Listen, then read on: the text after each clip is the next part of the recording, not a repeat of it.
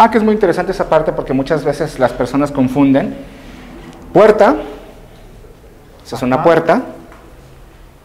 Esto es una ventana.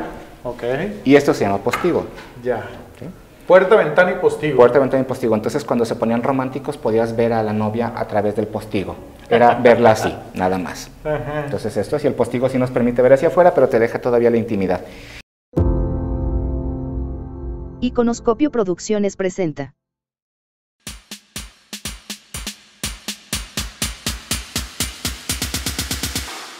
¿Cómo están amigos de Entrementes? Pues ya nos venimos a hacer un recorrido por el Museo López Portillo. Estoy aquí con Eloy de la Torre, jefe de investigación. Y museografía. Y museografía. Y pues bueno, nos va a platicar un poco de la historia de lo que aquí estamos viendo, Eloy. Vamos a hablar de piezas, De más piezas. bien, o sea, porque hablar de la cotidianidad de la casa y de etiquetas nos vamos a echar mucho tiempo. Pero sí vamos a tomar un objeto de cada una de las nueve salas para que más o menos vayan viéndola. Tenemos aquí, esta piececita va a separar el reloj y de estas dos trofeos o violeteras que tenemos aquí. Y lo que nos interesa es esta que tenemos aquí, que es una pieza en bronce. Es la Diana de Gavios, se descubrió en el siglo XIX, se encontró en una de las islas del Mediterráneo. La original mide alrededor de 1,80 casi 2 metros, pero fue muy famosa porque es una de las pocas estatuas de Diana que nos hemos encontrado casi completa y en muy buen estado. Perteneció a un general francés originalmente, cayó en desgracia, la vendió hasta que terminó eh, siendo dueña Labardien, que es una fundición de Francia en el siglo XIX, y ellas comenzaron a hacer estas réplicas, se hicieron alrededor como de 150 en el siglo XIX, y nosotros tenemos una de las piezas de ese tiempo. Ahora, ahora sobreviven muy pocas, pero bueno, pues es una Diana de Gavios, es una réplica del siglo XIX de Labardien.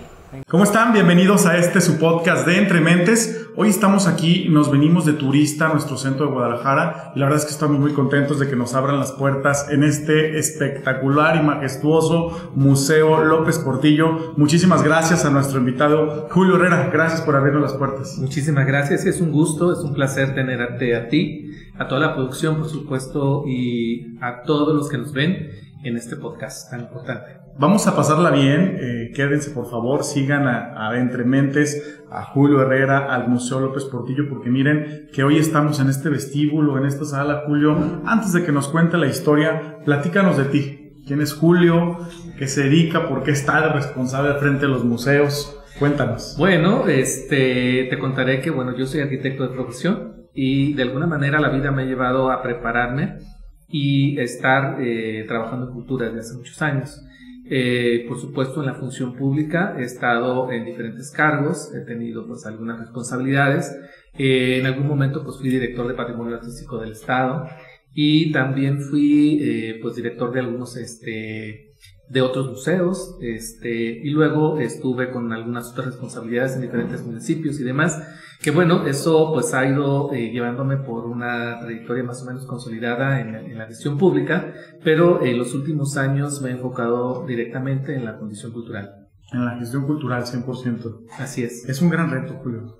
Pues sí, fíjate, porque la verdad es que son proyectos, digamos, complejos. Eh, es una, digamos, una disciplina, es toda un- una condición en la cual pues se tiene que tener un perfil muy amplio y por supuesto debes de tener muchos recursos y habilidades para poderte mantener, digamos, y pues sobre todo los espacios que le toca a uno ser responsables, como es este museo, eh, pues hay que hacer un montón de trabajo ¿no? para poder estar y mantenerlos sobre todo eh, vigentes y, y darles la promoción que requieren. Fíjate que justo en el camino platicaba con la producción y decíamos, ¿cuál es el perfil de la persona que es el encargado, el titular, el responsable de estar frente a un museo? Decía una colaboradora, ¿puede ser contador y estar frente a un museo? ¿Tiene que ser historiador? Platícanos cuál es el perfil de una persona que, que está aquí desempeñando el cargo como tú. Bueno, es que hay diferentes tipos de museos, ¿no? Eh, y por supuesto los, los museos tienen vocación y tienen eh, un enfoque, por lo tanto, hacia un público determinado. Este es un museo, digamos, especial porque está enfocado hacia el tema de la forma de vida en el siglo XIX. Es decir, hace más de 150 años esta casa estaba en su plena bonanza eh, con una dinastía que es la familia López Portillo y que la habitó por más de 100 años. Entonces, digamos que eh, pues es un perfil que tiene que cubrir pues alguien que entiende el patrimonio, que conoce de arquitectura, que conoce el desarrollo de la ciudad, pero también eh, alguien que pues valora todos esos elementos y además le guste, ¿no? Porque creo que esto es algo de lo que, de lo que también debe de cumplir un, un perfil, y independientemente, digamos, de la vocación del espacio que le toque, pues tiene que tener esa característica. ¿no? Yo, yo decía eso, tiene que tener una pasión y una entrega, un interés genuino por el arte, por la historia, por todo lo que aquí representa.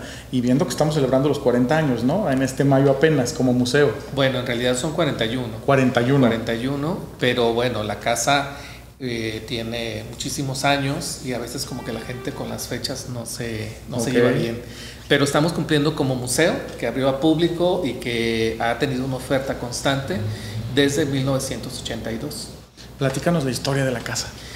Bueno, la historia es larga. Es larga. Tenemos tiempo, tenemos ¿Sí? pila y, Ok. y memoria suficiente. Así bueno, es de que espero que la- las personas que nos están viendo pues tengan la paciencia. Pero, tráiganse un cafecito, pónganse cómodos, que hoy van a conocer de historia de aquí en el pero además les va a gustar y por supuesto que van a venir a ver, a Sí. ver de primera, digamos, mano, este, de forma presencial estos espacios, porque la verdad es que son auténticas joyas. Sí. Y Pues bueno, comenzamos con esta casa eh, que llevamos nosotros un proceso de investigación y por supuesto de búsqueda de pistas acerca de cómo fue construida esta casa, ¿no? porque digamos que esta casa aparentemente fue, digamos, habitada por los López Portillo al momento en que la compran en 1805. Pero hacia atrás hemos ido buscando huellas, ¿no? hemos ido eh, en búsqueda de los archivos históricos de la ciudad, de la curia, y eh, nos hemos dado cuenta que pues aquí también, digamos, esta casa construida, ¿sí? Eh, quizá tiene más de 300 años. Más de 300. Y hay muebles que todavía representan esos 300 años, me decías. Claro, este, tenemos una gran cantidad de, de mobiliario, de menaje, de objetos que eh, forman una colección y también la característica de ser uno de los primeros, si no es que el primer museo de sitio o considerado, digamos, un museo eh, que habla sobre la forma de vida de las familias. Entonces, digamos que tiene esa posibilidad y esa historia tan rica y ese valor, por supuesto, que tenemos que poner eh, ahora en visibilización y por eso te damos las gracias de que estés aquí con este podcast. No, hombre, encantado. En lo que montábamos la producción, eh, nos hicieron a bien invitar a un par de salas y bueno, yo quedé impactado con ese espejo que nos decían Luis XIII. Así ¿Es así? ¿Tiene más de 300 años? Sí, Luis XIV. Luis XIV. Así es. Entonces, bueno, pues tenemos una gran cantidad, de, digamos, de objetos que forman parte de la colección y que obviamente, bueno, eh, es importante también hablar y creo que lo vamos a hacer un poquito más adelante porque justo es parte del trabajo, ¿no? El, hecho de que tengamos una casa y que es como cualquiera otra que además pues requiere mantenimiento, conservación y todos los elementos, digamos, pues que con el paso del tiempo y con el día a día pues ocurre lo que ocurre en todos lados, ¿no? Es decir, pues hay que barrerla, hay que limpiarla, hay que hacer todo lo necesario para que la casa esté bien presentable y más. Sin más embargo, esta son muebles de muchísima antigüedad que tienen que tener una extremada precaución, cuidado, supongo. Así es, este, sobre todo, pues respetar su manufactura, res- respetar eh, todos los elementos que tienen, además es muy delicado el trabajo, ¿no? O sea, por ejemplo, te muestro esta, esta, esta chocolatera, sí, este, este es un juego de, para servir el chocolate, es una manufactura eh, de una fábrica que se llama Wilcox y eh, pues es una pieza que es totalmente de plata, ¿no? Pero cuando ustedes llegan al museo y la ven oscura, eh, pues a lo mejor no tienen idea, ¿no? Que la placa, que la plata, perdón, este, digamos, oxida, ¿no? Y el óxido, pues es bonito, es, tiene un color muy, muy, muy, este, muy especial, pero comprenderemos también, por ejemplo, que estarla limpiando, como la limpian todos los días en una casa, pues es un proceso abrasivo, ¿no? Porque los elementos con los que se hacen, básicamente, digamos, el tallarla y todo lo demás, pues se limpia con mucha delicadeza y con algunos instrumentos que son especiales justamente para hacer esa limpieza. Digo, aquí en persona no sé si las cámaras le hagan justicia al ojo en, en vivo, pero tiene una tonalidad, tiene un propio personaje, una propia personalidad muy, muy fuerte, ¿no? Con mucho carácter. Veo que es una pieza que seguro estoy y representa mucha historia y lo que aquí se vivió. ahí lo caracterizamos. Así es, ¿no? Y pues también, por ejemplo, los materiales, los textiles. ¿Aquí dónde estamos? ¿Cuál es esta sala? Bueno, este es el antecomedor. Este es el espacio previo al pasar al comedor que nos queda detrás de ese biombo que no se alcanza a ver por las cámaras, pero seguramente eh, la producción hará este, algunas tomas, algunas tomas algún paneo para que ustedes este, puedan ver también desde sus casas o donde nos estén viendo eh, cómo es que están separados estos espacios. Bueno, este espacio justamente de antecomedor, igual que hay antecámaras, es decir, ante recámaras, es decir, un espacio previo a la función, digamos, esencial que tiene el espacio habitacional y en este caso, bueno, el, de comer. Aquí en esta sala es donde se recibían a los invitados y se les invitaban, eh, pues, digamos, los aperitivos o el ambigú, como también se le conoce a esta, digamos, a esta serie de bocadillos, estos eh, para abrir eh, el apetito. El apetito. Así es. Bien, esto es un antecomedor. Comúnmente muchas personas piensan que el antecomedor es el mueble, pero no es así. El antecomedor es el espacio, antes del comedor. En ese espacio tenemos estos lugares que son para descansar. Cuando tú tienes, cuando tienes una fiesta porfirista, comúnmente lo que hacías era hacer desayunos o comidas. En el porfiriato o en la época victoriana, un banquete constaba de 20 platillos, entonces no era barato.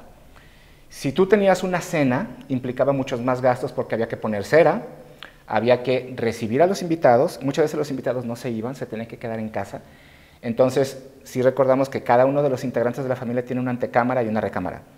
La visita, al momento de que yo te invito a ti a visitar mi casa, yo no te voy a decir por cuánto tiempo. Tú como visita me dices, ok, si voy, me llevo a mi mamá, a mi tío, a mi hermana, llevo un cochero para mi coche, me llevo un palafrenero y me voy a llevar a tres de mis amas de llaves, amas de casa para que me echen una mano con todas las cosas para que tu servidumbre no esté molesta. Entonces invitabas a cuatro y terminaban yendo doce. Sí, porque realmente el que venía de visita es el que decide por cuánto tiempo y cuántas personas. Entonces tú tienes la obligación de recibirlo, ¿no? Si haces una cena, muchas veces ya no regresas. La ciudad parece que no es muy grande, pero sí lo es. Entonces muchas veces ya no regresan y se tienen que quedar y les tienes que dar ese servicio, ¿no? Una antecámara, una recámara para cada uno de los invitados. Aunque fueran invitados tenían que sí, es lo mismo. Si no, es así como que, pues, ¿para qué me invitas si no tienes suficiente, no? Entonces, es muy difícil, es muy cara, es muy caro hacer una cena, por eso más bien eran desayunos o comidas. Las personas se recibían aquí, los hombres, aunque tuvieran 97 años de edad y anduvieran con bastón, no se sentaban, solamente las mujeres se sentaban. Y los muebles son un poco reclinados hacia atrás porque hay que recordar todavía que hasta 1920 más o menos comenzaron a dejar de usarse los corsés. Entonces era muy difícil respirar y las mujeres se sentaban, los hombres permanecían de pie. Casi siempre se servía chocolate y café, no té, el té es inglés, o sea, vamos a ver los niveles, chocolate, café, más caro, y luego el té, que son hojitas. Y para eso tenemos estos servicios, esta es una chocolatera Wilcox, está hecha en plata, está hecha en Estados Unidos, es plata sterling, y para esto había un servicio y es de plata, o sea, eh, se hacían objetos específicamente para la etiqueta latina. Entonces aquí tenemos esta chocolatera Wilcox. Imaginemos que ya está la comida, ya nos avisaron, que tenemos que pasar al comedor y venimos para acá. Bueno. Entonces tenemos este, este comedor. pequeño comedor. Este pequeño comedor. Mira nada más, qué hermoso está. Que algo que notan muchos los visitantes cuando vienen es ¿por qué está separado? Bueno, porque para empezar no puedes faltar el respeto a tus visitas. Si tú invitas a seis personas, ¿para qué quieres un comedor así de grande? Entonces reduces nada más a seis personas. ¿Sí? O sea, quitas partes para que queden seis personas. Muchas personas creen que la etiqueta latina manda que las cabeceras sean los lugares principales, pero no es así. En la etiqueta latina o en la etiqueta tapatía, digamos así, o mexicana, los principales lugares son estos dos. ¿Por qué? Porque los ves desde la calle. Entonces, hay un detalle que muchas veces se nos olvida. En Guadalajara, para ser rico, no nada más hay que tener dinero, hay que presumirlo, por eso se ven. Y aparte de tener dinero, hay que tener apellido. Entonces, puedes tener dinero, pero si no perteneces a algún estrato social o alguna familia en particular, no sirve de nada. Se la bolengo. Exactamente. Entonces, tienes que tener eso. No puedes faltar el respeto a tus, a tus visitas porque tienes que tener el tamaño específico. En estas, en estas cenas o banquetes que se hacen, no participa toda la familia. Entonces, imaginemos que Jesús López Portillo y Serrano y, y María Hipólita Rojas, el primer matrimonio de López Portillo, tuvo cinco hijos. Entonces imaginemos lo que era tener a ellos dos sentados aquí, más los cinco hijos, más ocho invitados, decimos, no es nada. ¿Cómo no? Pero sí, o sea, Eran porque... 15 personas en Exactamente, una mesa. entonces son 20 platillos y es muy complicado, entonces a esas, a esas cenas o esos, a esos eventos solo se invita a la parte de la familia que es necesaria. Si van a pedir la mano de fulanita, solamente fulanita va a estar presente. O sea, no tiene por qué estar el hermano, la tía y demás. El comedor es un objeto ritual, no es tan democrático como ahora, que ahora, por ejemplo, tenemos un comedor en casa y aquí recibimos la visita, hacemos la tarea, ponemos la computadora, cambiamos al niño, traemos al licenciado, o sea, todo aquí. Este lugar estaba cerrado, solamente se abría en Se momentos... respetaba para la... Exacto, solamente en momentos exactos. Otra reglita de etiqueta, por ejemplo, era que aquí estaban los dos personajes principales, eh, la servidumbre pasaba el plato. Si alguno de ellos dos terminaba el plato antes que todos los demás, todos los platos se levantaban en cuanto uno de ellos dos lo terminaba. Si el de allá no lo había probado, era muy su problema, Se te va también. se va. Si ella o él lo probaban y no les gustaba, se levantaba el plato inmediatamente. Ah, responde a eso. Sí, claro, sí, son o los sea- anfitriones, está rico, pues para todos. ¿no? Sí, si no, o también si no se lo acababan antes que los demás, no, comer con la reina Victoria era un problemón, ¿Por qué? porque comía rapidísimo, no tenía dientes, entonces casi casi sorbía. Entonces, mientras los demás empezaron una cucharada, ya, ella ya había acabado. Hijo. Entonces era un show, ¿no? Bueno. Oye, y los invitados van enfrente. Los invitados van alrededor. en- No, no necesariamente frente a los no, no, no, anfitriones. no, no es necesario, De o sea, se acuerdo. ponen alrededor, pero sí los lugares principales son estos. Eso es un comedor, entonces el comedor no es tan democrático como ahora lo imaginamos, ¿no? Sí, que la cabecera. Sí, no, no, no, en ese Ok, momento no. Ese es un muy buen dato. Vámonos a otro espacio.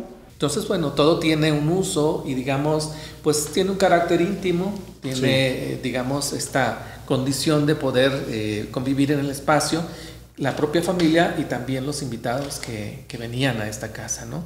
Cabe aclarar, bueno, que este museo básicamente eh, se conserva pues más o menos un 30% de la propiedad original que fue la finca, ¿no? Es- estos estudios, que, estas investigaciones que estamos desarrollando en diferentes aspectos, pues nos hablan de que es una casa construida eh, en una de las manzanas fundacionales de la ciudad y que en su origen, del tamaño de la manzana que está en la casa, la, ca- la casa está por el frente da hacia la calle Liceo, pero también tiene por todo el lateral de San Felipe y por lo que hoy es este Paseo Alcalde, que anteriormente era Avenida Alcalde y anteriormente era la calle de Santo Domingo, pues bueno, todo este estas tres frentes pues eran básicamente como el 40-50% del tamaño de la manzana original.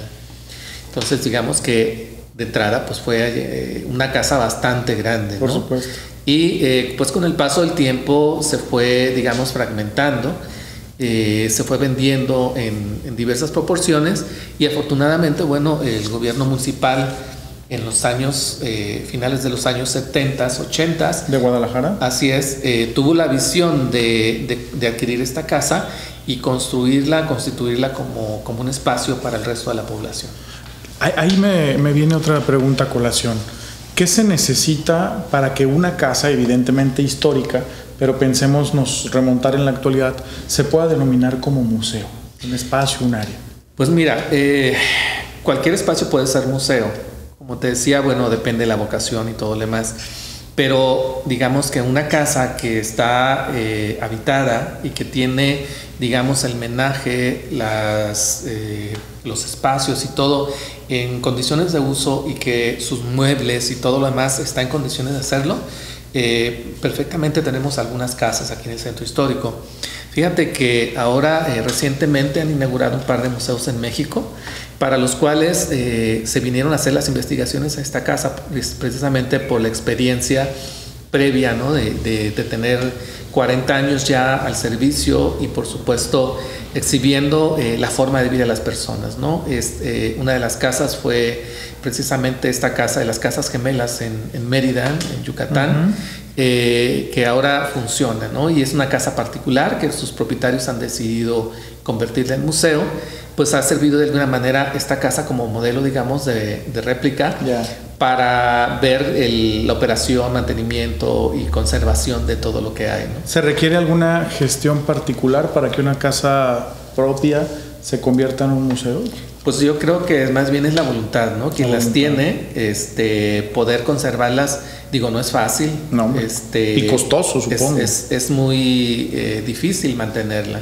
Más allá de los costos, es, es un tema de conservación y mantenimiento. Es decir, eh, sistemáticamente hay que estarle dando mantenimiento y estar previendo este, la eliminación de deterioros y todas estas cosas que de repente pues, pueden causar un eh, deterioro mayor. ¿no? Es decir, mantener una casa, pues como mantienes tu casa o, o quien nos está viendo, pues sabe perfectamente que ahorita se acerca la temporada de lluvias, por ejemplo, pues hay que subirse a la azotea. Impermeabilizar, pero bueno, aquí mucho mayor, porque Sí. vemos aquí vitrales en la parte del techo, ¿no? Así es, bueno, tenemos un montón de objetos y de cosas que, que forman parte de la colección de la Cuéntanos, de la cuéntanos casa. qué más hay, qué más van a ver la gente que venga al Museo López Portillo. Bueno, pues el, el- primero que nada, una cosa importante que nos gustaría decir es que quien viene aquí este, tiene una experiencia en la casa.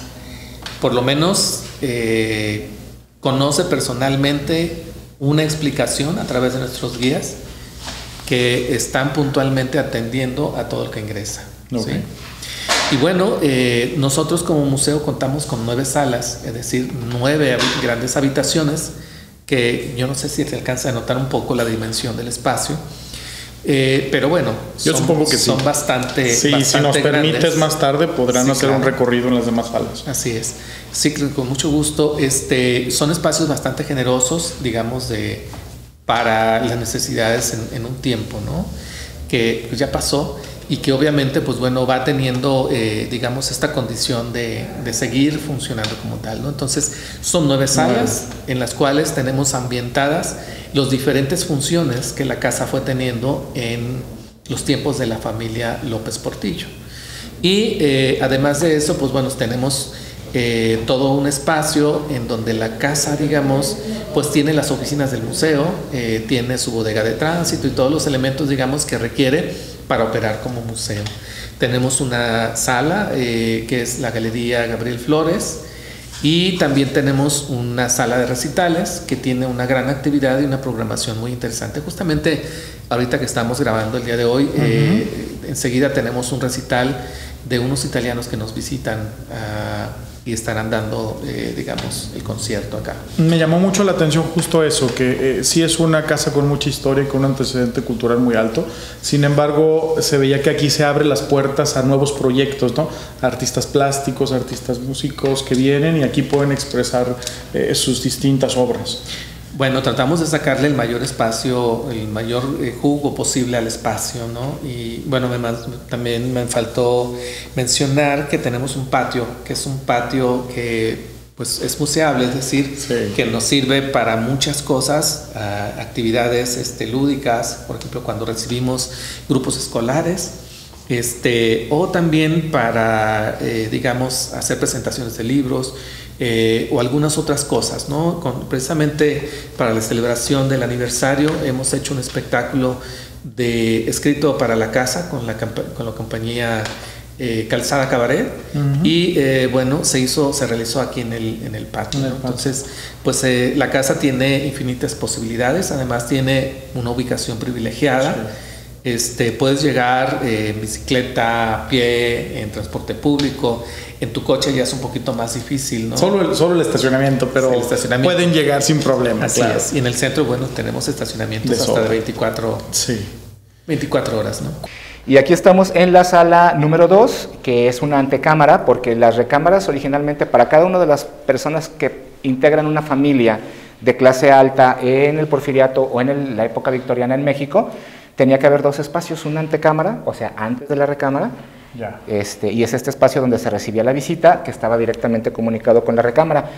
Entre más eh, potentada era la familia, tenía estos espacios. Si no, la familia reunía en un solo lugar la recámara y la antecámara. ¿Cómo? Ponías tu cama y ponías una salita. Una sala. Sí, pero esto es una antecámara y de este lugar lo que tenemos que nos puede llamar mucho la atención, yo sé que llama mucho la atención la pianola, pero para nosotros el, el objeto más impresionante es este espejo Luis XVI, Luis XIV, perdón, eh, estamos hablando del Rey Sol, eh, la segunda mitad del siglo XVII, o sea, hace 300 años. No es un espejo de vanidad, es decir, no es un espejo para ver cómo nos vemos, sino que es una pantalla de luz. Claro. O sea, es para un espacio mucho más grande, para un salón. Al momento de que tenemos luz, la luz rebota aquí de una manera increíble, es una pantalla, ¿no? Este, en esa época se utilizaron mucho, de hecho pues en Versalles tenemos una sala completa de espejos para poder rebotar la luz. Esa era su función. Sí, y este objeto pues es eso, es un, es un espejo Luis XIV y es francés. Y luego de aquí pasamos a la recámara, recuerden, antecámara y esta es la recámara. Ajá. Aquí se trató de recrear la recámara de una mujer, de, un- de la señora de la casa. Este, no sabemos realmente cómo estaba distribuida la casa, lo que nosotros, lo que se hizo durante la museografía es como montar una casa más o menos como sería. Y entonces pues tenemos esta sala, ¿no? Aquí hay objetos eh, que son únicamente de uso femenino, como por ejemplo el ropero, el que Ya. tienes aquí atrás. Sí. Este ropero, que sí se van a ver ustedes en la cámara, ni modo, lo siento mucho. Es imposible que no se vea. Es imposible que no, pero este, este ropero hace de las delicias de todas las mujeres porque estos espejos no se abren hacia afuera, sino que se abren hacia adentro. Entonces, si tú te paras aquí, estos espejos se abren hacia acá y te puedes ver de tres lados y si tienes un espejito atrás, te, ves- te puedes ver de los cuatro costados. Como si estuvieras midiéndote ropa en cualquier Así es. tienda. Y estos espejos, a diferencia de la pantalla, de la- del espejo Luis. XIV, estos te quitan toda la autoestima que te queda porque este es tu reflejo real. Este o sea, sí es estos sí, los espejos son exactos para que puedas reflejar tu, Pues fíjate que está bien, nos vemos bien. eh, yo digo que sí. bueno, el otro, el otro Ah, ¿este objeto muy femenino, pues es este chifonier, que es un lugar es específicamente para mujeres. Eh, tiene este espacio para sentarse, para meterse. Algunas personas en diseño dicen, es que es imposible estar sentados y alcanzar algo. No, es que no ocupabas que te alcanzaran. Te sientas y tu ayuda de cámara toma los objetos y te los pasa, Ah, ¿sí? Atrás de ti. Es Entonces, por imposible para quien está sola. Sí, exactamente. Pero si tienes ayuda. si tienes ayuda no pasa nada, por porque pues tienes ahí. ¿no? Increíble. sí. Pues vámonos a otra de las salas. vamos. ¿Cuáles, cuáles has- han sido tus experiencias ahora ya en la parte de la visita, del interés de los habitantes de Guadalajara, de los extranjeros, de la gente que viene a visitar nuestra ciudad? Eh, ¿Cuál es el interés de visitar los museos actualmente? Mira, yo creo que la gente toda busca ahora una experiencia, ¿sí? Es decir, no solamente venir y contemplar, sino encontrar, eh, digamos, contenidos que en un momento dado le representen eh, pues una satisfacción personal o un apego a sus emociones. Entonces, digamos que eh, justamente esta programación que tiene la Casa Museo, pues está enfocada justamente a lograr esa, esa experiencia, ¿no? Por eso los recitales, por eso estas tertulias que se están empezando a organizar, digamos, porque forma parte de la cultura eh, de la ciudad, porque forma parte de la cultura de las familias tapatías.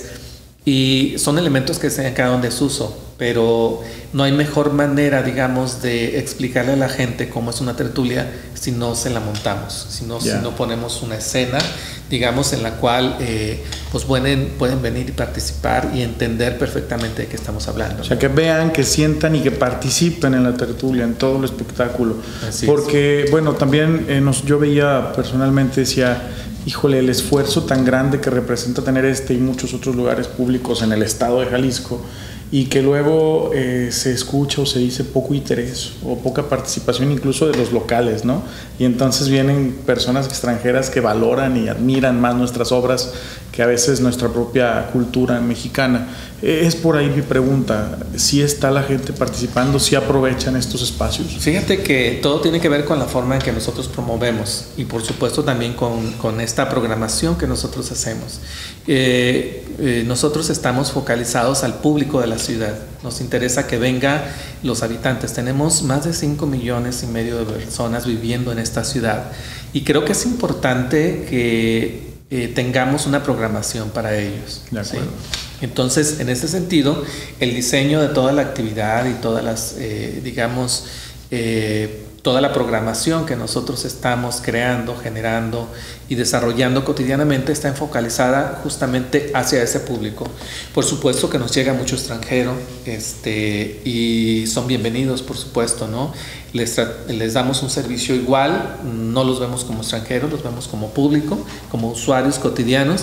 Claro que nos representan este, a veces un- un tema, digamos, mm, al tener que hablarles en un idioma, ¿no? Sí, claro. Pero digamos que es parte del, del trabajo que existe aquí y parte de lo que tiene que haber en los espacios, ¿no? Este, por supuesto que nos da mucho gusto recibir a los extranjeros, pero más gusto nos da recibir a todos aquellos que vengan de Guadalajara y ya no digamos de Jalisco, ¿no? Del resto del país. Eso está padre porque entonces volvemos a, a entender que hay un espacio que está pensado y creado para que la gente propia se haga pues partícipe de estos espacios públicos, ¿no?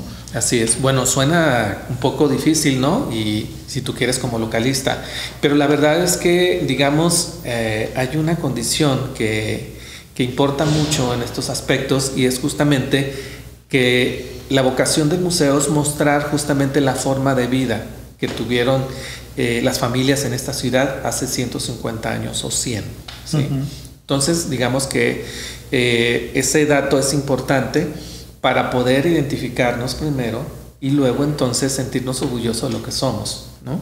Si no sabemos de dónde venimos, si no sabemos este, cuál es nuestro origen y por qué, las, por qué, de las cosas, Sí. pues entonces vamos a tener problemas de identidad. Y por supuesto que el patrimonio, ¿qué es esto? ¿Sí? Es, es un tipo de patrimonio, eh, no puede ser valorado ni entendido. ¿No? y mucho menos, digamos, trasladado a las nuevas generaciones. Entonces, de ahí la importancia de que tengamos una programación, actividades y una serie de condiciones que nosotros estamos, eh, digamos, enfocados en hacer. ¿no? Que se vuelva atractiva la Así experiencia de la historia del museo con a lo mejor ofertas culturales como la que tienen el día de hoy. Me decías que hoy hay una presentación de italianos. Así es, este, hoy tenemos este, un recital vienen eh, de visita a la ciudad y entonces no dejaron de pasar eh, nuestra sala de recitales, que es además muy reconocida. ¿sí? Este, entonces ellos están encantados ahora de estar acá. Eh, justo acaban de tener el ensayo y nos están dando una pausa para nosotros hacer este, Ah, muchas gracias. este programa. Y este, pues bueno, ya los vas a entrevistar al ratito y Claro, vas a ver, los vamos vas a a ver lo encantados que están por estar aquí en la casa y estar sobre todo aquí en Guadalajara. ¿Tiene costo asistir al museo a este tipo de recitales para que toda la gente que nos ven entre mentes pueda saber? No, fíjate que la mayor parte de las actividades es, es sin acceso, es acceso libre, es decir, no se cobran, ¿sí? Eh, solamente cuando hay actividades privadas, pero eso digamos que es parte de, de las condiciones que tienen todos los espacios, ¿no? Eh, pero el acceso es gratuito y todas nuestras actividades, las que organiza el gobierno de Guadalajara, la Dirección de Cultura, a través de esta casa museo, pues son eh, enteramente gratuitas. Eso todavía viene a hacer un mejor cuerpo, ¿no? A que se entienda es. más el proyecto de la inclusión y de la participación local. ¿Aquí dónde estamos? Estamos en una habitación que recrea una habitación masculina. Y alguna de las cosas que siempre nos comentan cuando llegan aquí es por qué los hombres y las mujeres dormían separados, o por qué el esposo y la esposa dormían separados. Hay que considerar que los matrimonios eran arreglados, para empezar. Segundo, des- eh, somos latinos y descendemos del Imperio Romano. Entonces, en el Imperio Romano siempre hay una división muy específica y hay una separación porque una cosa es ser hombre, otra cosa es ser mujer. Entonces, tanto las mujeres como los hombres tienen espacios distintos. Ya el hecho de que eh, preguntan, bueno, muchas cuestiones medio raras y demás, ¿cuándo comienzan a dormir juntos los matrimonios? Se dio a partir de la independencia de México, porque una de las condiciones de la Iglesia Católica para re- reconocer a México como país independiente fue el tálamo nupcial. Este, antes de eso, eh, una de las reglas para poder acabar o anular un matrimonio por la iglesia era que no hubieran yacido juntos, es decir, que no se hubiera consumado el matrimonio. Entonces, tanto el cónyuge, cualquiera de los dos cónyuges podía decir, yo no he yacido con él, no se ha consumado el matrimonio, quiero que este matrimonio se acabe. Entonces, eh, eh, la Iglesia Católica ordena que se cambie. Entonces, se obliga el tálamo nupcial al menos por la noche de bodas. En las clases bajas, eso permea muy rápido y por eso, aparte por el espacio actualmente, pues es complicado que, no, que tengamos Claro. espacios separados. Si no pueden tener esta casa todos. ¿sí? Pero eh, realmente esa costumbre de que esposa y esposo duerman juntos, eh, todavía hasta el momento en clases altas sigue durmiendo por separado. Es una cuestión de respetar la intimidad de una persona de otra, solamente se quedó entre algunas este, en las clases bajas y de ahí subió como a las ideas actuales. Entonces por eso ¿Qué tenemos la separación. Ese es don Jesús López Portillo y Serrano, Me encantó esa lámpara. esta lámpara. Esta lámpara es muy interesante para nosotros porque no es de un uso interior, a pesar de que la tenemos en una recámara. Eh, creemos que es un de uso ritual para... mm, Creemos que tiene algunos símbolos un poco masones, pueden ser muy liberales en su momento, pero no es de uso interior. Sin embargo, aquí que quedó muy bonita con la, eh, con la decoración. La decoración, Sí, claro. así es. Ok. Bueno, pues este es- en ese aspecto tenemos esto y ahora vamos acá a este lado. Esta es la recámara, recuerdan que les comenté, tenemos antecámaras y recámaras. Esta es la antecámara de esa recámara. Ve ¿Sí? esto. Y lo que tenemos aquí, Sí se nota, allá espejos, allá todo para la belleza femenina. Y aquí, bueno, el hombre con sus Mm. Sí. libros, su escritorio, su área de trabajo, ¿no? exacto, entonces pudiera hacer eso. Aquí tenemos a López Portillo y Rojas, hijo de José López Portillo y Serrano. Entre ellos dos fueron gobernadores varias veces del estado de Jalisco, fueron muy reconocidos, fueron muy conocidos y muy queridos, sobre todo López Portillo Rojas cuando fue presidente municipal. Entonces sí eran muy respetados en la ciudad por eso. Y aquí pues tenemos esta magnífica pieza que es de Adolfo Cipriani, no me equivoqué, sí. Adolfo Cipriani, que es un escultor italiano de fines del siglo XIX, que hizo un montón de piezas de este tipo y es uno de los tesoritos de la, de la Casa Museo López Portillo, al igual que las maquetas de este, las estatuas que están en la Rotonda de los Hombres Ilustres. Estas son las maquetas. Sí, son maquetas de Miramontes, tenemos cuatro. El resto sigue estando en la presidencia municipal. ¿Qué experiencias nos puedes contar eh, en esta bella casa? Pues bueno, mira, tenemos, tenemos poco tiempo trabajando aquí, ¿sí? Pero digamos que todos los días se construyen estos eh, diálogos y nos vamos, digamos, emocionando y encariñando más con el espacio, ¿sí? De repente, pues sí, nos llegan, por ejemplo, personas que, que saben mucho de historia y de repente tenemos algunos datos perdidos o algo, un hilo que no encontramos, ¿no? Entonces de repente las personas vienen y nos cuentan esas cosas, ¿no? Eso es el día a día, digamos, del, del- del museo es muy cambiante, es muy dinámico, entonces todos los días encontramos eh, una bonita experiencia, podemos este, eh, tener, digamos, algo que nos saque de esa cosa que aparentemente es rutinaria, ¿no? Pero en realidad, digamos que no es tan rutinario. Se va haciendo un rompecabezas, Así que es. luego con la visita de los, eh, las personas que vienen, maestros, alumnos, se van enriqueciendo entonces. Así es. Me, me gustaba mucho el protocolo del que ahorita en un pequeño recorrido que nos hacían, me decían, bueno, este era el vestíbulo para que tienes un espejo al frente, te puedas arreglar, porque si entrabas a la casa en aquellos entonces, entonces te quitabas el sombrero una falta de respeto, te quitabas la chamarra, la gabardina. Me gusta mucho que, que se hablaba de, de esas formas en las que se mostraba el respeto, ¿no? Hacia, hacia la visita a la casa. Así es, bueno, eh, es una casa que te habla de la, de la forma de vida y justamente lo que se narra son los usos y costumbres, ¿sí? Que déjame decirte una cosa, creo que no se han perdido, siguen, perduran.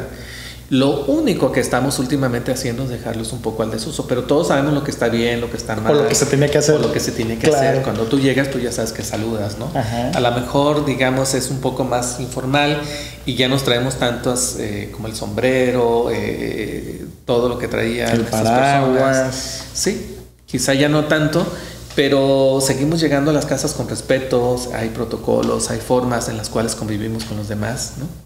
Tratándose de familias, digo, pues así es. Me llama, me llama mucho la atención tu comedor, por ejemplo, ¿no? Bueno, el del museo, no el, tuyo, el del No, museo. hombre, ¿Cuántos tiene? Eso no cabe en mi casa. ¿Cuántos espacios tiene? ¿Para dos? Fíjate que ahorita está ambientado para 12 personas, pero Sí. es un comedor que es mucho más grande. Ok. O sea, es un comedor extensible de estos que... Ah, se extiende. Sí, sí, sí. Tiene piezas armables, entonces tenemos en bodega ah, algún número de sillas. Creo que tenemos un máximo de 20 sillas. Y puede extenderse Pueden estar acá. así. Se extiende un poquito más, no llega tan hasta acá donde estamos, ¿verdad? Pero, pero sí se extiende un poquito más, se ajusta el espacio y ya caben este, un montón de personas. ¿Sabes de qué año aproximadamente es el comedor? Pues bueno, cada una de las piezas tiene su, su detalle y su origen. Eh, ese comedor es de, digamos, del principio del siglo XIX. Es, un, es un comedor bastante, bastante antiguo, este, hecho con maderas tropicales eh, en Europa. ¿sí? Me llamó la atención eso, que muchos de los muebles que tienen aquí en el museo eh, nos explicaban que es traído de Europa y yo pensaría que los muebles son hechos en México. ¿Por qué no? ¿Dónde está el secreto y la historia ahí? Bueno, eh, pues tú sabes que antes todo venía de, de París, incluso los niños, ¿no? Entonces eh, había Sí. una gran, gran, gran, digamos, este, eh, necesidad de, de tener eh, muebles que tuvieran una manufactura, un cuidado y todas estas cosas, ¿no? Entonces, en realidad, pues bueno, eran materiales que iban y venían de regreso, ¿no? Ya, Entonces- llevaban la materia prima, la Ajá. consolidaban, regresaban el mueble. Así es. Y bueno, sí tenemos muchas cosas hechas aquí en México, ¿no? Pero eh, casi la mayor parte de ellas, digamos, este, pues tienen orígenes, orígenes distintos. ¿sí? Es una, una casa en la que se traía absolutamente todo, de todos lados, ¿eh? o sea, no, no, no digamos Europa, porque tenemos piezas, pues obviamente que son orientales, y con orientales es muy amplio el, término. ¿no? Vi unas piezas egipcias, vi a Napoleón, vi, muchas piezas distintas. Sí, sí, sí, tenemos este, cosas de Japón, tenemos cosas de China, este, pero digamos que era la, la moda, la usanza y por supuesto el recurso que tenía la familia para poder adquirir todo ese menaje.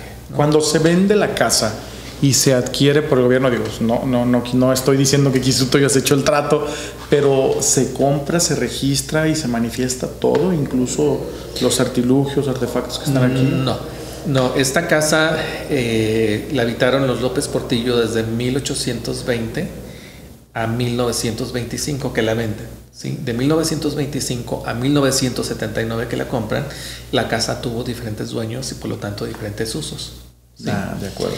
Entonces, la colección eh, básicamente es por adquisición y eh, una adquisición muy afortunada porque realmente eh, consiguieron muebles únicos, piezas muy importantes. Este, por ejemplo, te voy a hablar de un piano que seguramente lo van a ver ustedes ahorita con la gran producción que tenemos aquí, por supuesto que lo van a lo van a poder visualizar.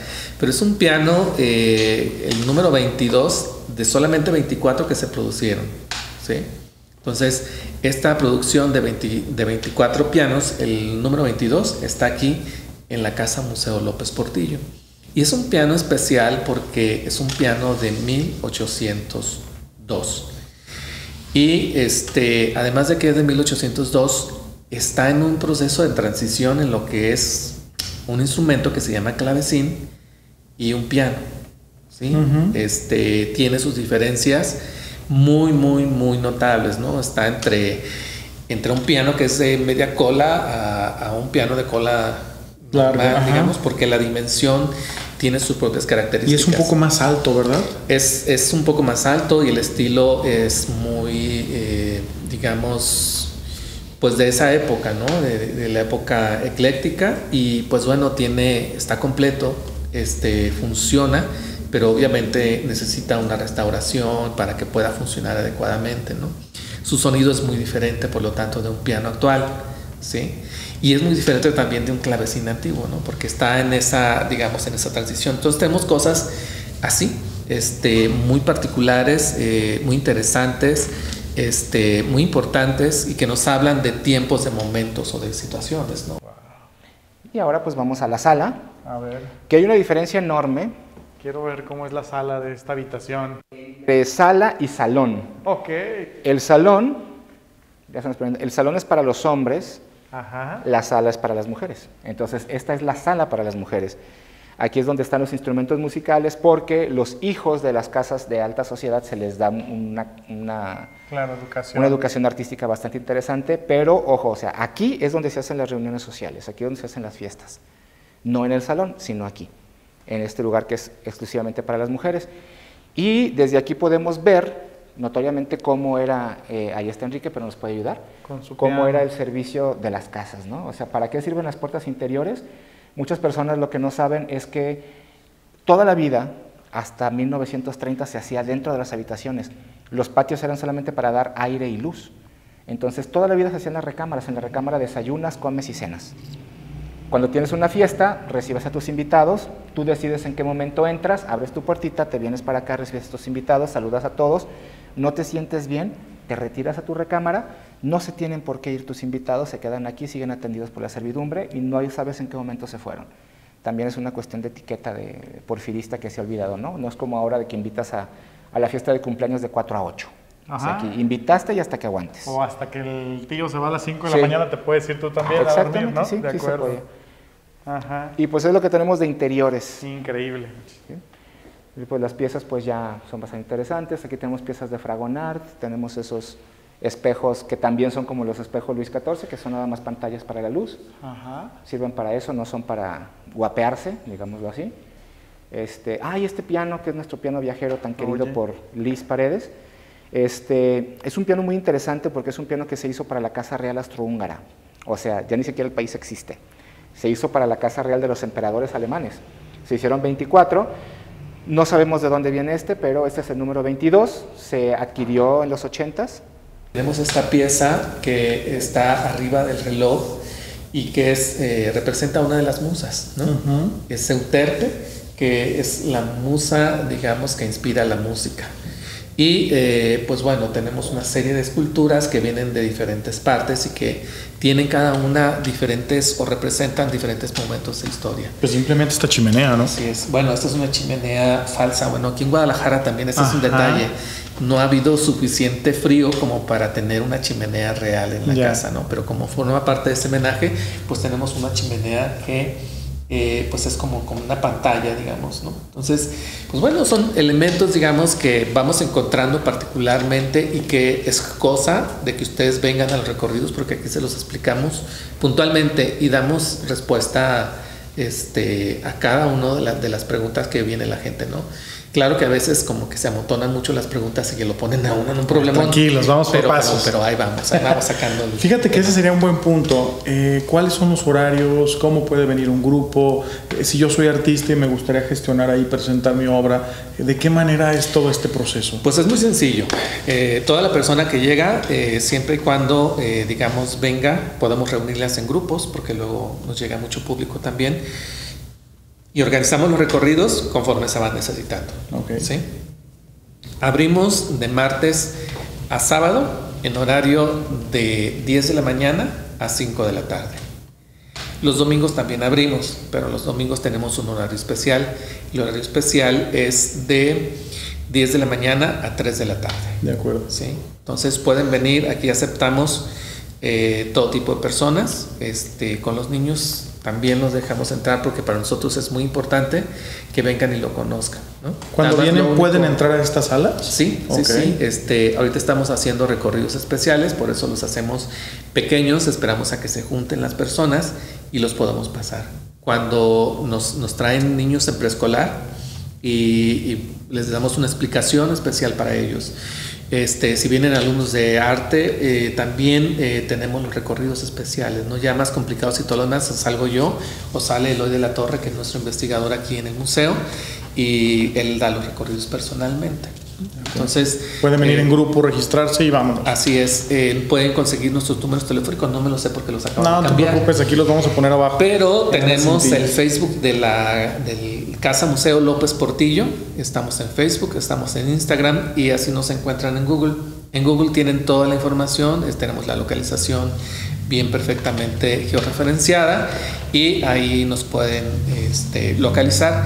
Los que tengan grupos ya más grandes que necesiten eh, pues alguna atención especial este vamos digamos este eh, haciendo la reservación nos hablan al teléfono nos mandan eh, nos escriben un correo a cmuseolopezp@gmail.com y ahí este, establecemos la agenda. Hay, muchas maneras. Aquí la cosa es... El cómo sí, aquí se puede. Cómo sí, exactamente. Bueno, estamos en el seguro y la agenda no va a ir en seis meses. No. Aquí sí llega pronto. Aquí es rapidito y, este, y con mucho gusto, con mucho gusto lo recibimos y los atendemos. Te faltó nada más eh, responderme si yo soy artista, si quiero presentarme aquí en la cámara, tengo una orquesta, eh, algo que, que, yo pueda traer. Eh, ¿Cómo se hace esa gestión? Platícanos un poco. Pues bueno, lo primero es escribir para sí, eso sí, necesitamos llevarlo en una agenda muy más puntual, más puntual. Este, por supuesto que es un, museo con una vocación, sí, o sea, ya. todos los museos tienen, digamos, el tipo de obra o tipo de instalación que se puede hacer. Y eh, pues bueno, arroba gmail.com es la forma de contacto. Nos pueden mandar un correo electrónico, nos hacemos una cita y eh, venimos a ver, eh, a que vean la sala, que nos presenten su propuesta y una vez que esto está, digamos, eh, debidamente analizado y si la obra, la, exposición y demás este, cumple con, la vocación del espacio, pues ya entonces podemos hacer la, la gestión este, de manera oficial, me, me, da mucho gusto escucharlo porque entonces manifiestas las puertas están abiertas, pueden ser bienvenidos, solo evidente tenemos que cuidar que entre en la vocación y que pueda servir a, Así es. hacia lo que cada quien quiere, ¿no? Pero No, eso bueno, pero además es que Eloy de la Torre es un excelente curador de arte y entonces cuida muchísimo. Y déjame decirte una cosa, desde aquí administramos también el Museo Panteón de Belén. ¿Cómo crees? Sí, y entonces, bueno, también llevamos, eh, tenemos una pequeña galería de arte allá, eh, que es justamente la capilla de Santa Paula. Ahí en la capilla de Santa Paula este, estamos tratando de dinamizarla, ¿sí? Y también, eh, pues estamos ahorita organizando este tipo de exposiciones para, eh, digamos, darle eh, un vocacionamiento, ¿sí? Y que tenga este, pues actividad y que la gente pueda acudir y encontrarse no solamente, digamos, en el recorrido habitual, sino llegar y ver también un- una obra bien montada. Oye, pues digo, aprovechando los micrófonos y las cámaras, pues invítanos al museo. ¿A cuál? Perdón, al panteón. al panteón, al museo estamos aquí. ¿A cuál de los dos? Pues bueno, sí, con mucho gusto, claro que sí. Este, mira, el Panteón de Belén tiene sus, digamos, sus formatos y, y una manera distinta, lo cual hace pues más fácil el que podamos estar yendo y viniendo, ¿no? Ahorita te decía que me estaba limpiando. Sí, te tocó ir fue el Memorial Day de, de los americanos, entonces eh, hubo un homenaje con, con la Legión extranjera. Y este, y pues ándale que, que tiene pues su propia dinámica, digamos, ¿no? Y por supuesto eh, tiene recorridos, que son los recorridos guiados, que a todo el mundo le interesan. Están los de la mañana, que son de 11 de la mañana a 2 de la tarde. Ok. ¿sí? Y esos son de martes a sábado. ¿sí? Los nocturnos, que son los que le llaman mucho la atención a la gente. Parece que sí, ¿verdad? Sí, son de 8, 9, 10 y 11 de la noche, solamente miércoles, jueves, viernes y sábado. ¿sí? ¿Y hay alguna diferencia entre que sea mañana y noche o no? Sí, sí, sí, sí, claro, porque pues en el día se habla de la historia, de digamos de, de la arquitectura funeral y de todas las características en el ambiente del día. ¿sí? Ambos duran 50 minutos los recorridos, pero la noche está oscuro, Por supuesto. ¿no? Y eso hace un- una dimensión distinta. ¿Y en la noche de qué hablan? La experiencia es exactamente lo mismo. Sí. Pero ya de, la- de las otras experiencias Así es. paranormales y de lo que la gente... No, fíjate que, que no hay experiencias paranormales ¿No hay ahí. nada? Este, en realidad la gente pues va y escucha leyendas o quiere Sí. escuchar leyendas, ¿no? Sí. Y son eso, leyendas, ¿no? En tu experiencia no hay. Bueno, yo nunca me ha tocado sentir nada, ni ver, ni nada. Y mira que salgo ahí a veces hasta la una de la mañana. Estuve ahora la semana pasada. ¿En serio? Sí, sí, sí. A mí me tocó junto con, con Hugo aquí, tenemos una compañera Mariela que es actriz y presentó una obra de teatro ahí que será unos seis meses, ocho meses. Y padrísimo, ¿eh? O sea, estaba de fondo la capilla principal, si no me equivoco, el escenario al frente.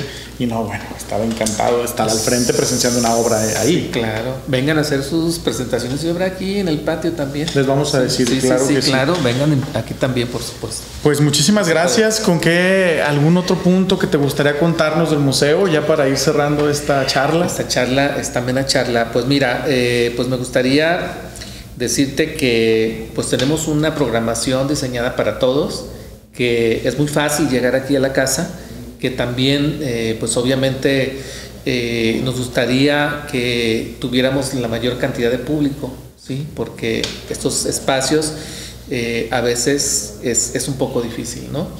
Te, quiero decir pues que también es una forma muy económica de hacer convivencia, ¿no? Por eso eh, hago tanto énfasis en las familias, ¿no? Este, no cobramos, este, solamente tienen que pagar su boleto de camión, de tren ligero, de lo que, en lo que se muevan y pues es una diversión garantizada, ¿no? Y aprenden y además créeme que a los niños les encanta venir, este, siempre con los niños de preescolar, con los niños más chiquitos siempre llegan y se impresionan por los muebles. Por ¿no? supuesto. Este, y lo Esta altura no se parece nada a las casas de hoy en día, por ejemplo, ¿no? Desde no, ahí. para nada. ¿no? Y se parece mucho a lo que ellos ven en las caricaturas, en las películas Ah, y en todo sí, esto. claro. Entonces de repente empiezan a relacionarnos, ¿no? Y, y dicen que se parece mucho a, a estos candelabros, por ejemplo, Salumier, ¿no? De- De la Bella y la Bestia y los Sí, niños son claro. emocionados y todo. Entonces, de verdad los invitamos a que vengan en familia. ¿En cuánto tiempo se avientan un recorrido en familia, por ejemplo? 50 minutos. 50 minutos. Pero se agarran de muy buenas a Eloy. No, hombre, Eloy no los deja salir de aquí en menos de una hora. No, yo hace un momento nos recibió y la verdad es que sí, cuenta fabulosas historias de cada eh, documental, de cada aparato, de cada cosa, de cada cosa que ves aquí está increíble, ¿no? Así es, pues bueno, y todos los guías, este, Enrique, Consuelo, este, eh, Don Rubén y todo el personal que trabaja aquí en el museo, digo, tienen una eh, una pasión y, un compromiso y una entrega que verdaderamente yo se los aplaudo todos los días y se los agradezco mucho porque realmente ellos son los que mantienen vivo este espacio. Le tienen tanto cariño, tanto, tanto amor que, que de veras me sorprende mucho porque el trato es muy cálido, ellos siempre están súper contentos de recibir gente, este, de atenderlos bien, de que se vayan eh, satisfechos con la información que llegan, que, se vayan emocionados y todo el tiempo están atendiendo bien. Entonces, este, el equipo de aquí del Museo eh, López Portillo, pues realmente se pone muy bien la camiseta y se los agradecemos mucho de veras porque realmente hacen que la gente tenga una, una, muy bonita experiencia cuando llegan aquí. Se sientan bienvenidos, arropados y entonces den ganas de regresar y bueno, pues que también recomienden a los demás, ¿no? Así es. Pues, pues con esto creo que nos despedimos, ya nos dio las redes sociales, que es lo que al final al final este del podcast lo, lo, manejamos, las vamos a poner ahí abajito. Y yo nada más tengo una, una, pregunta final que, bueno, la voy a hacer a título personal porque no le puedo preguntar al museo, evidentemente, pero yo siempre digo una frase que es, pasa por tu mente, pasa por tu vida. Y me gusta a todos los entrevistados poderles preguntar en tiempo futuro, ¿qué está pasando por tu mente hoy que quieras que pase por tu vida mañana? Uf, mira, nosotros vivimos en la, en la super dinámica, ¿no? Entonces, eh, pues bueno, eh, ¿tiene que ser algo con respecto al museo o tiene que ser en la vida personal? Como tú te identifiques mejor, de lo que tengas ganas. Pues mira, no me he quedado con muchas ganas de, de muchas cosas, creo que he estado en los lugares importantes, eh, mantenerse creo que es lo difícil, ¿no? Y entonces tener la fuerza y la capacidad y las herramientas para estar vigentes todos los días creo que es algo que que sí me, me gustaría mucho eh, tener el día de mañana, contar con eso. Mantener esa vida y esa chispa de seguir adelante. Pues muchísimas gracias, gracias por recibirnos. Sí, es un placer de verdad para todos. Este, con mucho gusto aquí los recibimos cuando vengan. Y bueno, pues con esto nos despedimos desde el Museo López Portillo. En un momento más estaremos presenciando ya esta presentación, estaremos documentando un poco de ella si nos permiten y van a poder ustedes ver a través de nuestras cámaras de entrementes pues este majestuoso lugar para que se vengan, lo visiten y pues ya vieron que van a tener una bienvenida y una atención cálida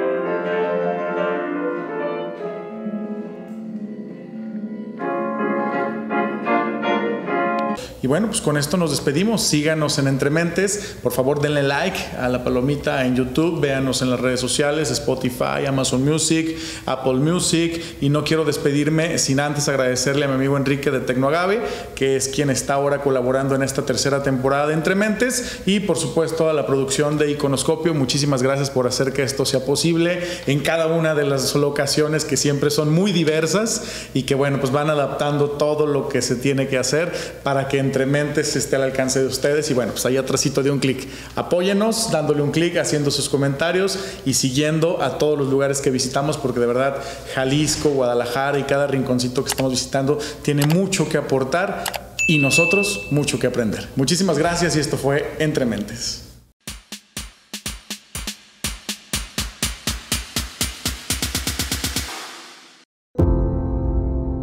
Iconoscopio Producciones presentó.